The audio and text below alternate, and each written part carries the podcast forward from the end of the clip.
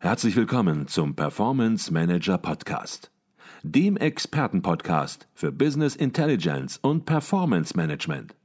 Inspirationen, Know-how und Impulse für Controller und CFOs, die noch erfolgreicher sein wollen. Ihr heutiger Gastgeber Peter Blum.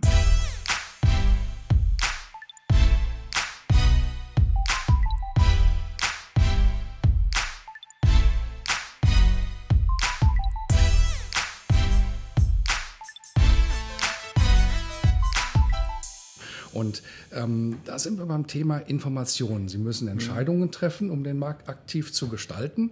Und wenn es ähm, um Entscheidungen geht, braucht man Informationen. Und Informationen werden in der Regel oder in der Vergangenheit spielt bei Informationen das Controlling eine ganz entscheidende ähm, Rolle dass Informationen aufbereitet werden, erstmal gesammelt werden, aufbereitet werden und dann dem Management bereitgestellt werden, damit auf dieser Basis dann Entscheidungen überhaupt getroffen werden. Ich fange mal ganz allgemein an. Wir gehen gleich noch ein bisschen differenzierter rein. Ähm, ganz allgemein, auf welche Daten und Informationen wird bei Ihnen im Unternehmen zugegriffen, um Entscheidungen zu treffen? Ja, also ich sage mal, es gibt natürlich einige Informationen, die sind äh, komplett äh, verfügbar. Da braucht man jetzt auch nicht großartig hinhören, sondern auch noch ein Beispiel, was uns sehr bewegt, ist äh, in puncto Nachhaltigkeit die Umstellung unserer Busse vom Dieselantrieb auf, äh, auf äh, nachhaltige, emissionsfreie Antriebe, das heißt mhm. elektrisch betriebene Busse. Das ist ein, ein Thema, das äh, damit beschäftigen wir uns seit über zehn Jahren deutlich über zehn Jahren. Und ähm, das war ein Thema, da musste man einfach nur den Trend erkennen, dass es äh, auf Emissionssenkungen äh, ankommen wird, aus verschiedensten, also auf EU-Ebene, auf, auf äh, ähm, deutscher gesetzgeberischer Ebene und so weiter und so fort, um sich mhm. damit zu beschäftigen. Mhm. Die Informationen, dass äh, die Stadt wächst, die sind verfügbar, die sind nicht geheim. Die, Stadt, die ähm, Schlussfolgerung daraus, dass auch der äh, Bedarf für ÖPNV äh, wachsen wird, das sind alles äh, Dinge, die kann man vergleichsweise einfach äh, bekommen. Das ist auch keine, keine Rocket Science. Mhm. Wenn, spannender wird es dann natürlich, äh, wenn es darum geht, zu, zu bekommen, zu ähm, ja, zu fühlen und ähm, auch vorauszuahnen, was, was gibt es darüber hinaus für Veränderungen? Wie ändert sich die, ähm, äh, das Verhalten der, der Kunden? Was äh, sind die Herausforderungen, die, die Anforderungen von morgen? Äh, welche neuen Trends gibt es? Und ähm, natürlich dann auch, und das muss man auch sagen, sind natürlich wieder äh, Dinge, die die Digitalisierung mit sich bringt ein viel, viel bessere Erkenntnisse über das, was sich eigentlich im täglichen Leben abspielt oder auch mhm. in unserem täglichen Geschäft äh, mhm. abspielt. Also wie viele fahren von, von äh, wo nach wo jeden Tag? Also solche, das Ganze, was unter dem Thema Big Data ja auch äh, äh rangiert. Solche Informationen sind da natürlich äh, sehr spannend und wie wir damit umgehen, dafür haben wir verschiedene strategische äh, Initiativen aufgesetzt, die sich genau mit diesen Themen beschäftigen. Mhm. Äh, fängt an, dass es äh, natürlich äh, eine Initiative gibt, die sich damit beschäftigt, welche Daten haben wir eigentlich heute schon, wie können wir sie nutzen, was kann man noch äh, wertschöpfend aus diesen Daten machen, was kann man noch äh, zusätzlich an, an Daten oder was wird man zusätzlich noch an Daten perspektivisch haben. Ganz einfach auch, das, damit muss man sich auch beschäftigen, weil wenn man auch sieht, wer die großen Plattformen betreibt, das sind ja bekanntermaßen die Unternehmen, die äh, Daten haben äh, ohne Ende mhm. und da natürlich auch entsprechend die Vorteile daraus ziehen werden.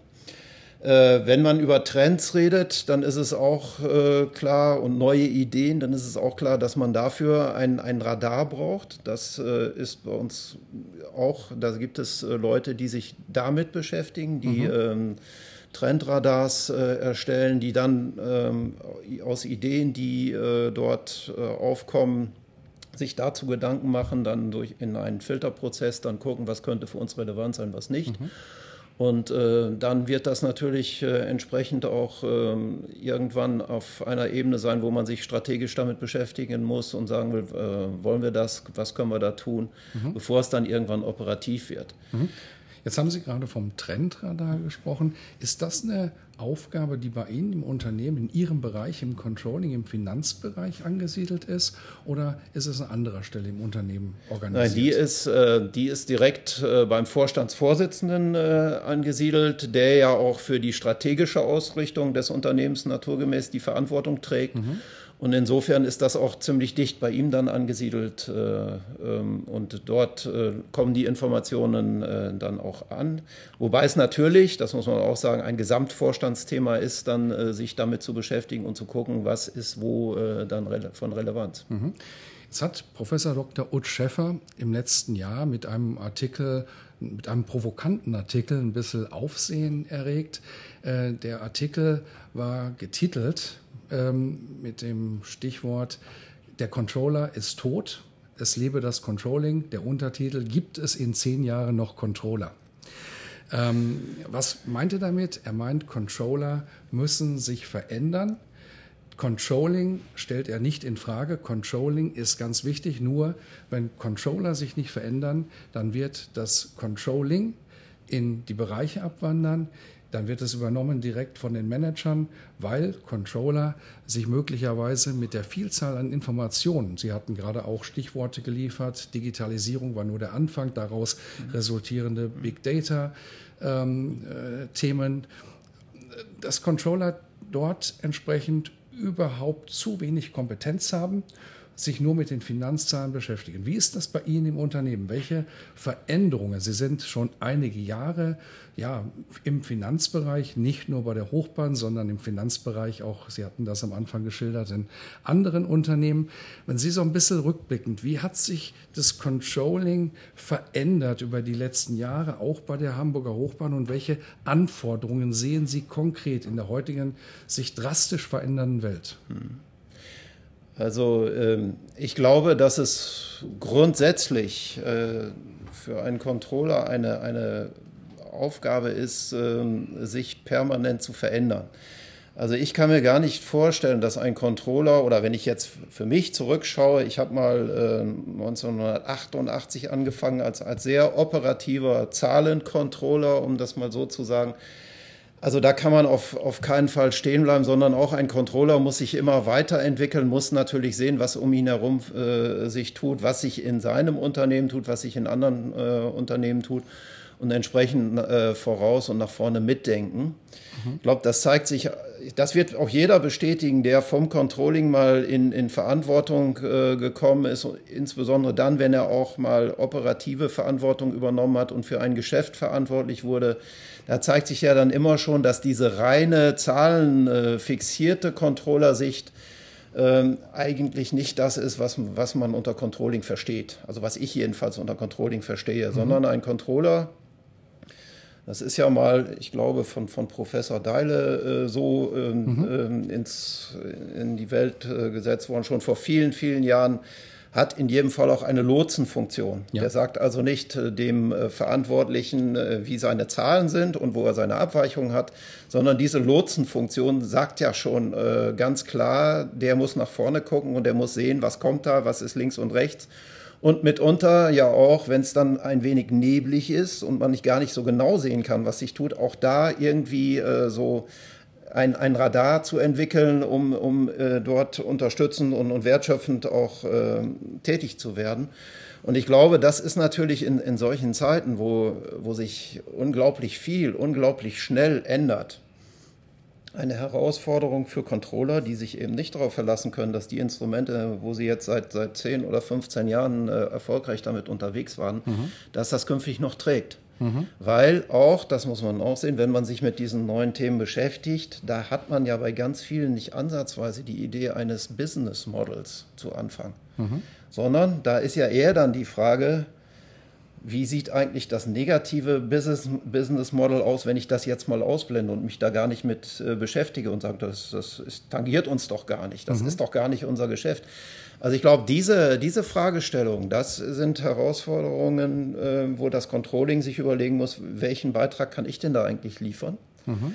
Und wie kann ich denn da dann auch so wieder in, in, mit dieser Lotsenfunktion oder mit dieser Begleiterfunktion, konstruktiver äh, Begleiter und, und auch Sparringspartner, äh, eigentlich äh, den, den Wert des Controllings auch, auch künftig ähm, äh, dort aufrechterhalten. Weil ansonsten muss man auch sagen, auch wieder Stichwort Digitalisierung, Business Intelligence, die reine Zahlenwirtschaft, die wird natürlich durch die Digitalisierung äh, viel mehr automatisiert, noch viel mehr automatisiert äh, werden, als das heute schon ohnehin schon der Fall ist. Mhm. Ich glaube, da steckte gerade ganz viel drin. Sie hatten Herrn Deile mhm. erwähnt, der sich natürlich ganz große Verdienste im Controlling erworben hat als langjähriger Vorstandsvorsitzender des Controller-Vereins und Sie hatten auch das Thema Sparingspartner ja. gerade schon erwähnt. Das ist natürlich auch die Philosophie des Controller-Vereins, der äh, Controller als Sparingspartner des Managements, der auf Augenhöhe unterwegs ist, der das Geschäft versteht, der nicht mhm. nur Zahlen ähm, aufschreiben kann, sondern der sich auch mit dem Geschäftsmodell versteht. Und ich habe das gerade so ein bisschen angedeutet verstanden, dass sie auch ein bisschen kulturellen Wandel im Controlling anmahnen, indem sie sagen, Geschäftsmodelle ändern sich. Manchmal steht das Business Model noch gar nicht so fest und der Controller muss hier ein bisschen neu denken. Er muss auch sich ein bisschen mal auf Try and Fail, Try and Fail. Genau.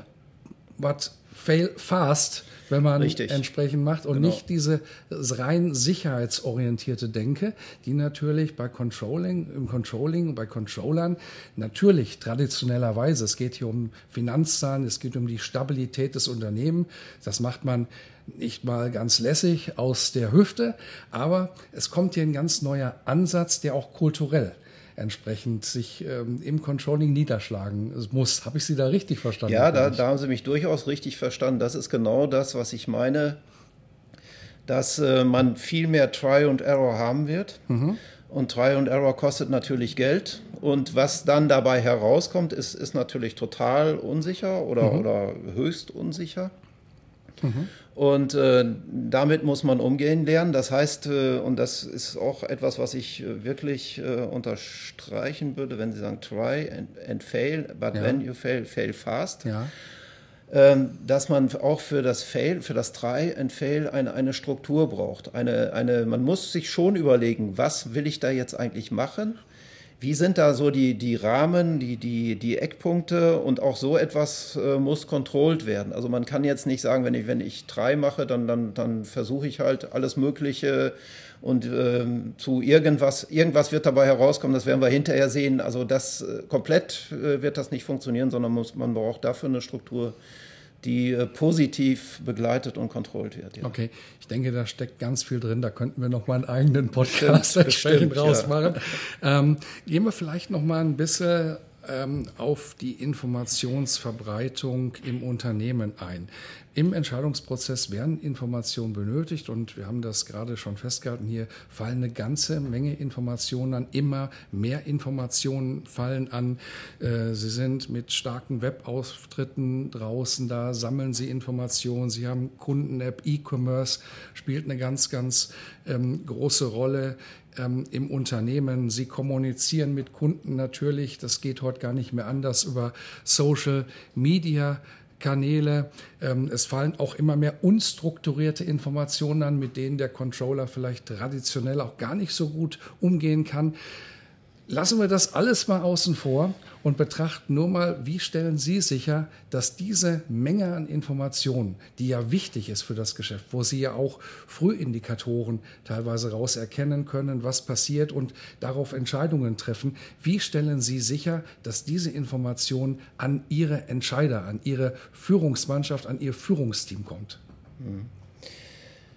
Ja, das äh, spricht eigentlich die, die andere Seite die, der Medaille der Digitalisierung an. Digitalisierung ist, ist das, das eine ist natürlich, was, was kommt technisch, was ist technisch möglich, was will man machen. Mhm. Das andere ist aber auch, äh, Digitalisierung heißt natürlich im Unternehmen auch einen Kulturwandel. Denn ich, ich kann nicht mehr auf äh, althergebrachte äh, Strukturen mich verlassen, die eher auf eben auch äh, Bekanntes äh, abgestellt waren, wo ich halt meine Instrumente, meine Kommunikationskanäle hatte, die so, äh, wie sie äh, sind, schon längere Zeit waren und sich auch bewährt haben, sondern ich brauchte eine, eine neue Kultur. Mhm. Das heißt, ich muss eben auch genau dieses äh, Offensein für Neues, sich damit beschäftigen, etablieren. Äh, das heißt, ich muss äh, klar bei, bei allen, bestenfalls bei, bei allen äh, Mitarbeiterinnen und Mitarbeitern und natürlich insbesondere auch Führungskräften diese Offenheit ähm, erzeugen, muss mhm. die auch fördern. Und äh, ich muss eben äh, Arten der Kommunikation finden, wie ich das äh, hinbekomme. Da gibt es natürlich auf der einen Seite moderne äh, Kommunikationskanäle äh, über Mobile Devices, über Portal und so weiter und so fort, also IT-gestützte Informationen auch. Aber am Ende ist es natürlich auch eine, eine Frage, äh, der, der Organisation beziehungsweise der, ähm, der Zusammenkunft von Leuten, die sich mit diesen Themen beschäftigen, wie die mhm. miteinander äh, kommunizieren. Mhm. Ähm, wir haben es so gemacht, dass wir dort diese, wie gesagt, wir haben äh, diese Digitalstrategie 2030 in äh, verschiedene Initiativen äh, aufgegliedert die äh, besetzt mit jeweils einem Treiber und einem Sparringspartner. Und in diesem äh, Kontext gibt es natürlich äh, auch äh, Kommunikationskanäle, die dort etabliert worden sind, Kommunikationsevents, die regelmäßig stattfinden, wo darüber berichtet wird, wo darüber face-to-face -face berichtet wird, aber eben auch über all die Kommunikationskanäle, die wir ansonsten haben. Mhm. Und, und das ist extrem wichtig. Und bei den, äh, bei den Zahlen ist es äh, klar so, dass natürlich äh, in erster Linie die Zahlen, die aus den Systemen kommen, äh, mhm. immer noch ähm, die Basis äh, der, der Finanzkennzahlen, der Finanzberichterstattung sind. Mhm. Aber auch da ist es natürlich äh, so, dass wir zunehmend mehr Daten an allen Enden und, und, Ecken generieren und wir natürlich uns damit beschäftigen müssen, wie wir auch diese äh, Zahlen oder diese Daten in unsere äh, Betrachtung mit einbeziehen, um noch mehr Erkenntnisse und äh, Entscheidungsunterstützung daraus zu generieren. Mhm. Bei der Menge an Informationen, die anfallen, und es werden immer mehr, braucht man natürlich auch professionelle Werkzeuge. Das macht man heute nicht, indem man Papier durch die Gegend schickt.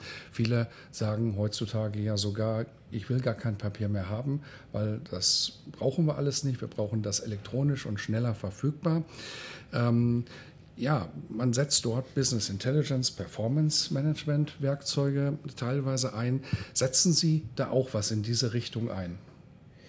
Wir, wir setzen solche äh, Werkzeuge ein, wenngleich ich sagen muss, dass ich die, äh, die Diskussion darüber, welches Werkzeug man nun einsetzen sollte und äh, was denn nun das Beste ist, für eine ziemlich akademische Diskussion halte und auch nicht wirklich für die relevante äh, Diskussion äh, mhm. erachte. Da gibt es verschiedene, die, die geeignet sind oder die vielleicht weniger geeignet sein mögen.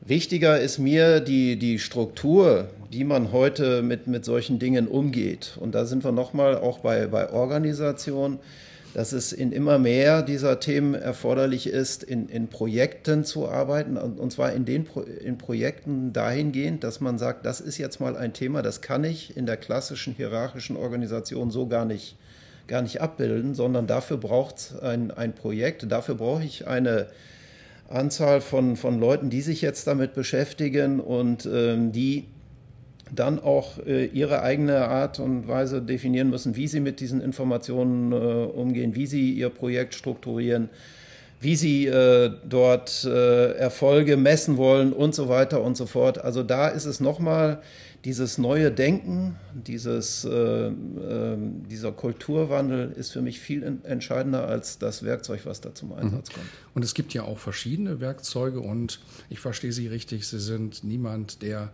nun sagt, ich glaube nur an ein Werkzeug, sondern es gibt verschiedene Werkzeuge. Ich glaube, das muss man auch einfach so ja. akzeptieren. Das ist ja auch einfach so. Und es geht vielmehr darum, was sind Ihre Ziele?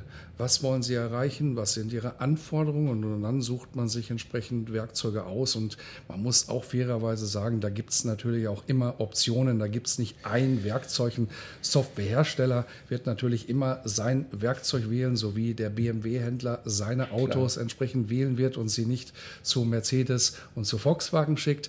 Aber es gibt verschiedene Werkzeuge, mit denen ihre Anforderungen erfüllt werden. Und wenn es darum geht, habe ich Sie richtig verstanden, dann geht es darum, sich über die Anforderungen klar zu werden und auf der anderen Seite nicht nur den Stecker dran zu legen, sondern auch darüber nachzudenken, was heißt denn das? Wie gehe ich damit um? Wie kommen die Informationen überhaupt bei den Menschen an? Wird hier nur eine Informationswolke erzeugt und nichts damit angefangen, sondern wie wird ein Mindset erzeugt, mit dem ich entsprechend auch ja, kreativ nach vorne komme. Ja, ich glaube, das ist, äh, ist auch nochmal ganz wichtig, diese Werkzeuge, was, was wirklich, was wirklich äh, zwingend ist, ähm, und wo wir hin müssen, ist natürlich eine Informationsintegration.